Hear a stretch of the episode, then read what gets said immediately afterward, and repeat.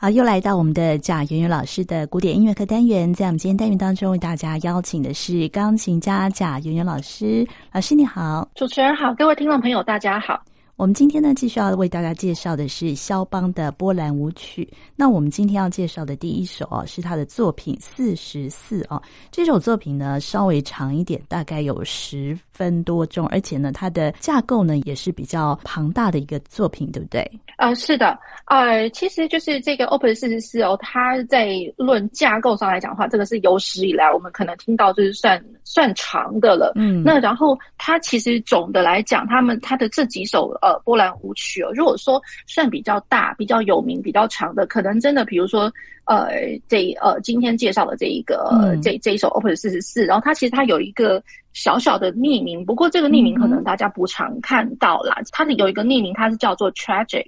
Tragic，那、嗯、然后再过来就是说，呃，另外一首就会是我们接下来会要介绍的 Opus 五十三英雄，嗯、这个就很有名，然后再来就是说，对，对还蛮有名的，对。那然后再过来就是说，比如呃，像之后还会再介绍到他的 Opus 作品六十一，嗯，六十一叫做 Polonaise Fantasy，也就是说，哦、呃，有人这么把它翻译，就是说幻想波兰舞曲，嗯、哦，是。对。那然，然后加上，其实就是说，它这个是后面这三首比较呃大型、比较有名。那然后再加上，比如说我们之前也跟听众朋友们介绍过它的那个行版与大华丽的大波兰。嗯、对对，这个应该也算是题题材上来讲是相当的长，因为光它的那个啊 Andante Spinato 这个部分啊、嗯呃，它的前面的那个行板，它的行板就已经它也算是这个波兰舞曲的前面的导奏，它这个也是算相当相当的长。嗯对，所以这几首都是算是非常有名的肖邦的，呃，属于波兰舞曲这一类的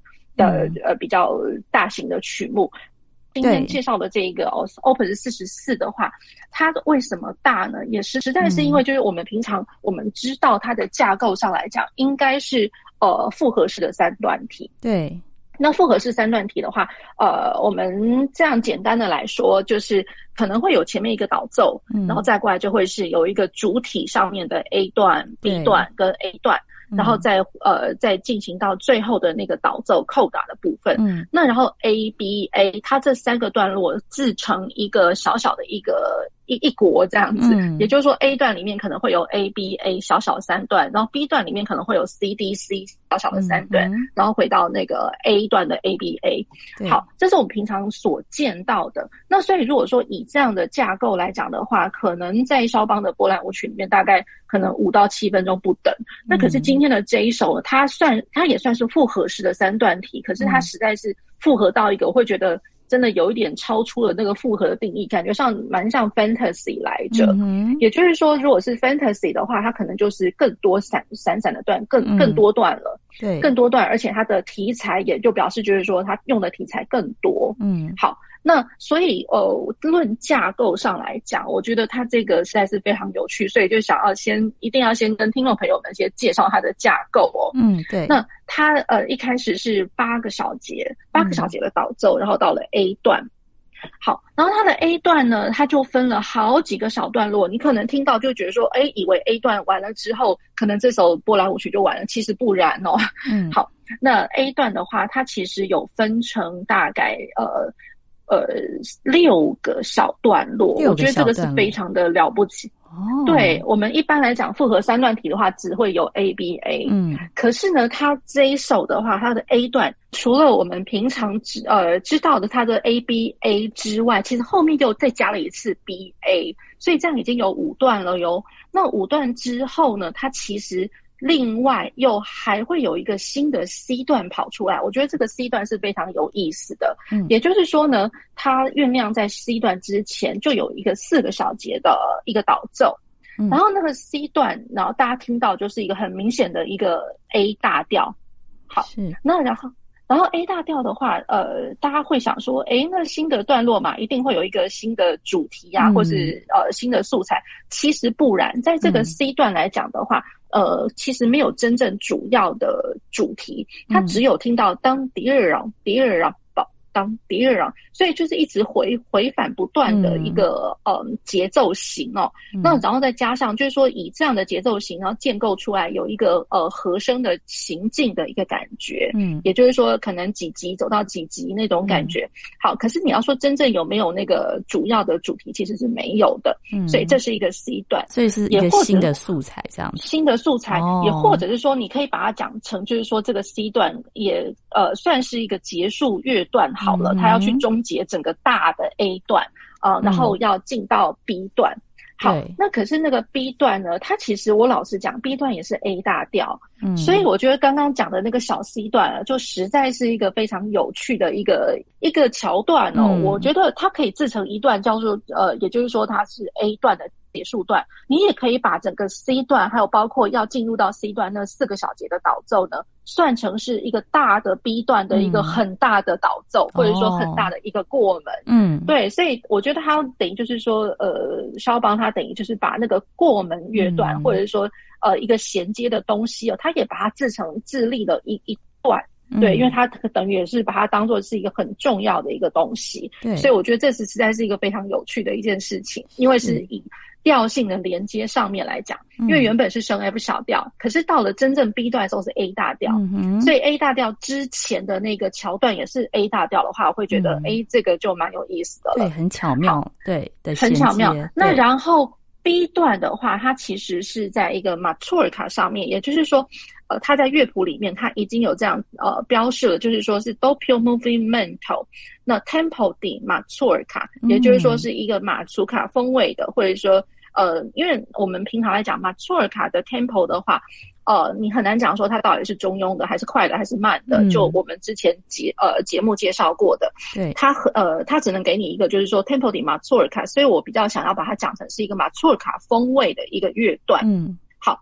那然后呢，它这个 B 段来讲的话，也是也是非常的多多段体哦。啊、呃，我们把它呃称为一个，如果说新的素材是 D 的话，它就是 D。E D E D，也就是又各分成五个小段落，嗯、所以我觉得跟那个 A 段哦，大的 A 段来讲，真的是不分轩輊哦，都来大家都来比长比多段的这样子。嗯，好，那然后呢，它最后的这一次呈现那个 D 段的时候，你会听得到原本在 A 段最前面最早先的那个导奏的那个主题，因为它连导奏都有一个很特别的主题，那更不用讲说我们真正原本波兰舞曲的一个主题了。所以他连导奏的那个主题都拿过来用一下，就是接接续在我的最后呃最后的这一小段哦，他的左手的部分，然后突然听到隐隐约约，哎，怎么好像滴答答当滴答答答当这个东西跑出来在左手的部分，嗯，好，然后呢，呃，左手这个呃把这个 A 段的那个。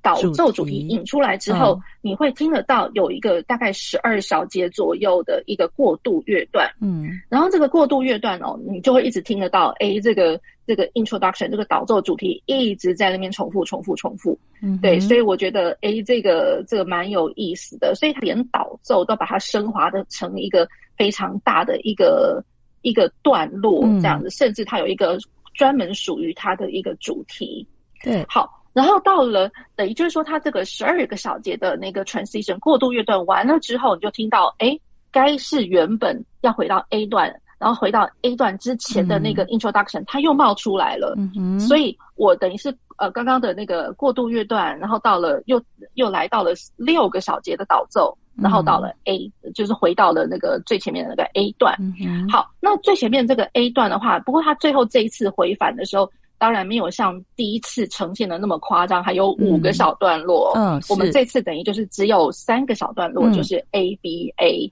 这样子。嗯、那然后最后的 A 段去衔接到 Coda，嗯，然后 Coda 就是最后尾奏的部分呢，它其实就是慢慢慢慢舒缓下来，你会听得到，A，它的呃主题比较呃和缓，sostenuto 一点点，然后一直在歌唱。嗯哼，好。那然后呢，包括它的主题也是 happen 在的左手的部分，然后右手等于是一个对唱的一个旋律。好，然后就这样和缓和缓的，你会以为就是说，哎，那我就这样要结束了吧？没想到呢，最后一个小节它就是一个非常强烈的，呃，突然的一个呃双手的八度，然后是 fortissimo。非常强而有力的一个八度结束。嗯，对，所以我会觉得哇，这首曲子处处的都充满了惊奇。好，那我们就先来听这一首啊，肖邦的波兰舞曲作品四十四。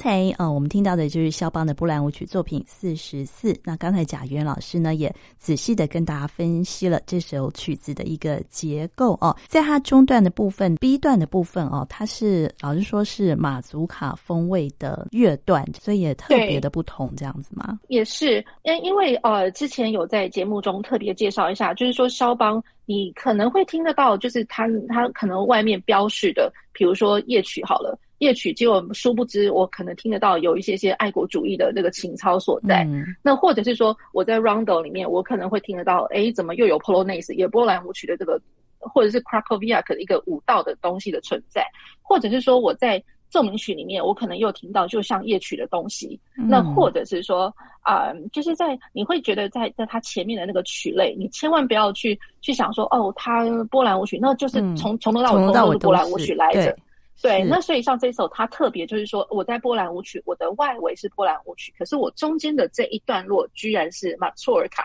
因为一听就听得出来它的那个节奏、嗯、节奏的那些重心哦，嗯、然后所以我觉得这个是蛮有意思的。嗯，好，那然后这首曲子它基本上已经是算是肖邦的呃比较后面一点的呃那个作品了，它是一八四一年的时候完成的。那基本上，呃，由着呃，因为它是升 F 小调开始，然后你听到就是一连串就是呃来势汹汹、波涛汹涌的那种呃八度，一连串接续的八度。嗯，所以有的时候你会听到就是小调，然后又连串的八度，多多少少会觉得哇，就是气势啊或者张力十足。对。那可是呢，又因为是小调的关系，所以听起来就有有那个。黑暗的这一面，然后比较悲惨、嗯、悲壮的这一面，这样子，嗯、所以才会有一个昵称叫做 tragic 这样子。嗯、好，那基本上它是呃这首曲子，它是献给一个呃以前的一个公主啊、呃，就叫做 Ludmila 的呃 Bourbon 这一个，嗯、然后它是一个就是呃算是一个非常著名的一个人士哦，也就是说他后面他。呃，也移民到了巴黎，因为很多波兰的难民就是后来就是涌入了巴黎这样子。嗯嗯、那所以他等于就是说，在巴黎圈哦，就是巴黎的那个波兰移民的一个一个社交圈子里面，他算是一个很重要的一个人物。就是一个波兰的公主这样子吗？应该是。那然后的 Ludmila de Beauvau 这样子。是好，然后在这首曲子里面呢，其实哦，我们刚刚讲到就是说波兰舞曲，然后中间穿插的马祖尔卡。对、嗯。可是也一方面在架构上来讲的话，你会觉得它简直算是一个很自由自在的一个幻想曲、嗯、（fantasy）。因为 fantasy 的话，我们来讲就是说非常多段的呃一个乐曲架构。那然后呢，再加上就是说有他也是有那么一点英雄，虽然我们在讲说英雄是在讲后面的那一首啊，嗯、不过就是说这首里面其实也多多少少有一点这样子英雄气概或者是悲剧、嗯、悲悲壮的一个气势哦。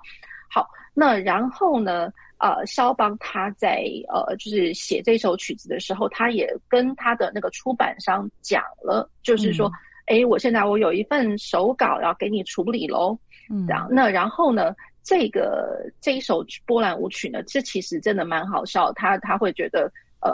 他自己写的，就是说，他根本就是一个幻想曲 （fantasy in Polonaise form），也就是说幻想曲。嗯、可是我我又把它。呃，插入呃进来，在波兰舞曲的这样子的一个形态当中，这是肖邦自己写的吗？肖邦他自己自己写的，哦、他告他亲自告诉了这个出版商，哦，对他觉得说这整他根本就是一个幻想曲，想曲可是呢，我又把它写，等于是我把幻想曲写入了波兰舞曲里面。嗯那可是我宁可还是把它叫做波兰舞曲，嗯、所以这是蛮有意思的这一个曲目哦。所以它的那个架构才会稍微复杂一点哦。那刚刚中段马祖卡的那风格的乐段，老师说一听就可以听得出来。老师可以再再复习一下那个马祖卡的那个节奏是怎么样吗？那马祖尔卡的话，呃，我们平常我们会听得出来，就是说三拍子，这是 for sure 三拍子。嗯、那有的时候你可能会听到是比较中庸速度，这也就是我们经常听到马祖尔卡的时候会听得到的一个中庸速度。那然后呢，也有一个一种种类，就是说它是比较快的，嗯，那也有一种种类是比较慢一点的，所以它其实是有三个种类。嗯、那我们今天我们现在听到这个中间这一段，嗯、这个来讲的话，应该就是我们平平常普通听的最广泛最多的一个例子是中庸速度的。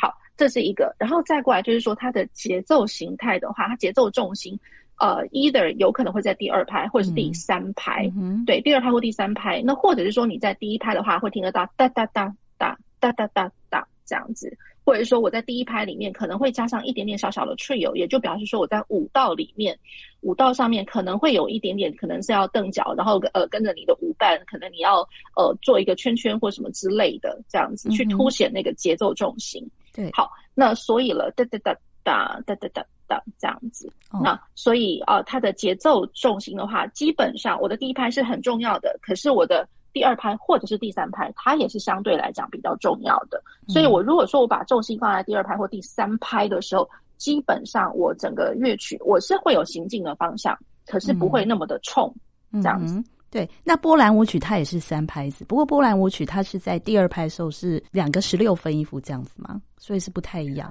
其实波兰舞曲来讲的话，它是在呃怎么讲？它有可能它是三四拍，那然后呢？呃，有一种形态，它是六个接续的八分音符，哒哒哒哒哒哒。那也有另外一个形态，就是说是哒哒哒哒哒哒哒哒哒哒哒哒哒哒。嗯，对，所以基本上就是一个呃连续六个八分音符的变形，就是在第一拍里面稍微稍微变的是哒哒哒。那有的时候呢，其实老实讲也会听得到另另外一种变形，就是哒哒哒哒哒哒哒哒哒这样子。基本上都是都是在那个八分音符的变形，当哒哒哒哒哒哒哒哒，或者是说我在第一拍、第二拍，当哒哒哒哒哒哒哒，当哒哒哒哒哒哒哒，对，各式各样，对，可是基本上不会跳脱这几种节奏型。接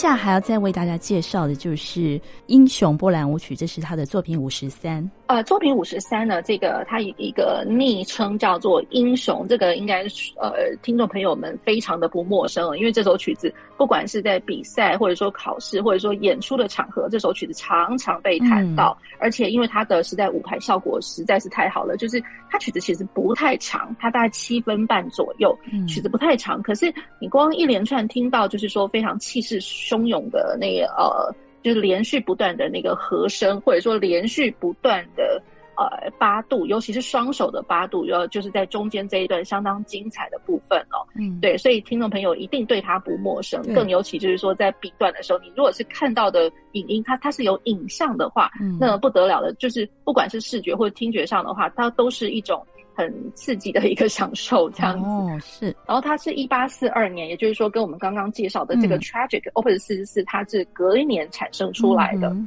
隔年。好，那然后呢，先这样讲，就是说，呃，钢琴家 Arthur Rubinstein 他就讲说，嗯、哇，这首曲子实在是太贴近我的心了。哦、对，那所以就是说，是可能就是。呃，对于任何的钢琴家，或者是说你本身是呃，可能是呃移民，或者是怎么样，就是说你可能在外乡异地、外乡那的游子，然后你回想到自己的国家里面，嗯、那或者是说你回想到更尤其是你的自己的家乡里面正在战争，或者说正在革命的时候，你心里面一定非常的波涛汹涌。嗯，然后呃，当然就是说有有可能可以想见一下，可能会是某个呃。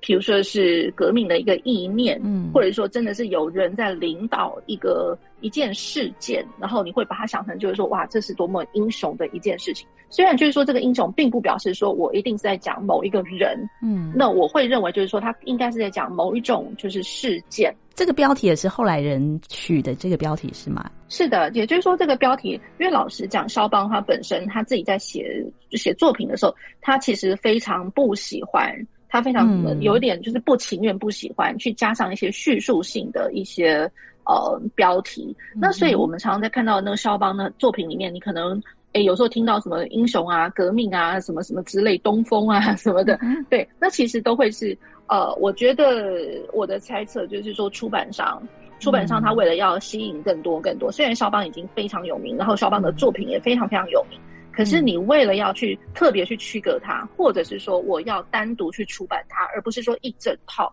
我如果要单独出版它的话，那因为因为对对于出版商或者说对于呃学习一般的普罗大众来讲的话。嗯呃，可能单单手单手的这个出版品，可能对于大家是更有吸引力的。可是你为了要吸引更多广大大众，所以你必须要去想到一个比较特别的标题，嗯、而不是说把这些全部这些很特别的作品弄成一个全集这样子。嗯、那所以我觉得那个效益是比较少的。好，那所以就是说这个标题来讲的话，基本上也是呃，就是后后面的学者或者说呃。因为学者他本身也会是出版社的一个、嗯、呃编辑者，编辑者的 editor，、嗯、他自己可能就给给上了他们自己的一个想法这样子。肖邦、嗯、他非常，我一定要强调，肖邦他真的不喜欢给给那个标题，可是实在是因为是后面的人、嗯、为了一些出版上面可能说普罗大众的流通什么的，嗯、那所以啊、呃、他们会关上的一个标题。那可是为什么会特别？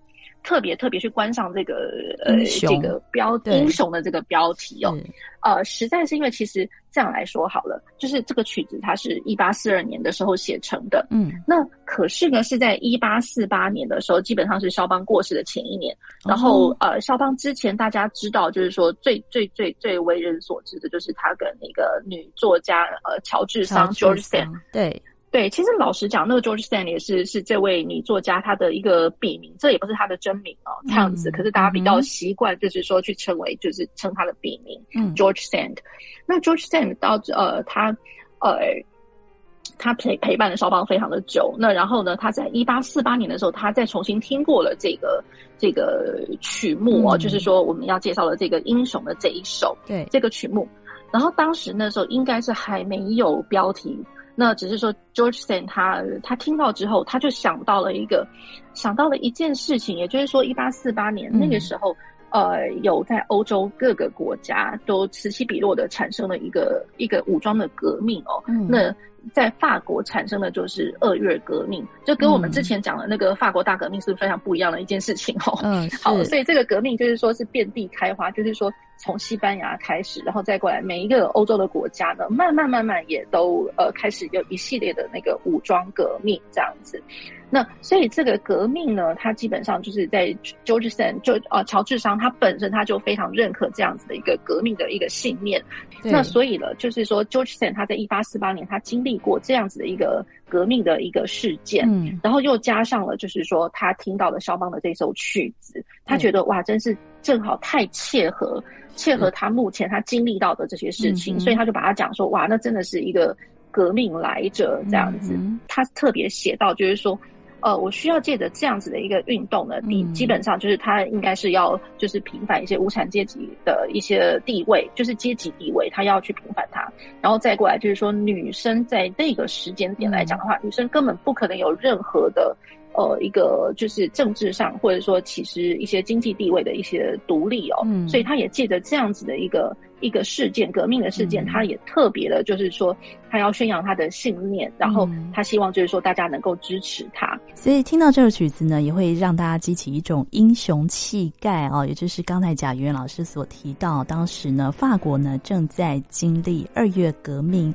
的这样子的一个历史事件哦，确实呢有激励人心的一种作用哦。可是我觉得更有意思的就是说，当大家听到就是各式各样的版本，嗯、基本上呃很多啦，百分之八九十都是凸显在他的那个很英雄气概，然后很强大的气、嗯、和声的气势，或者说对。哇这个技巧上面，因为连续八度这是一个不得了的事情，嗯、不是每个人都可以做到连续八度，嗯、而且连续八度他还撑了非常的久，整个乐段都是连续八度，是、哦，对。那所以大家可能都聚焦在这个技巧或者气势上面，嗯，可是殊不知呢，肖邦他自己在弹的时候呢，其实也是非常有趣。嗯、大家就想说，哎，肖邦嘛，他自己本身健康健康的因素，然后健康因素导致就是说他的呃身体本身其实本来就不好，嗯，那所以即便他呃有这么强烈的一个，比如说爱国主义的意念，或者说他的。呃，仍然是波兰的呃华盛呃波波兰的一份子的这样子的一个、嗯、一个协议，在波涛汹涌中，问题是以他自己本身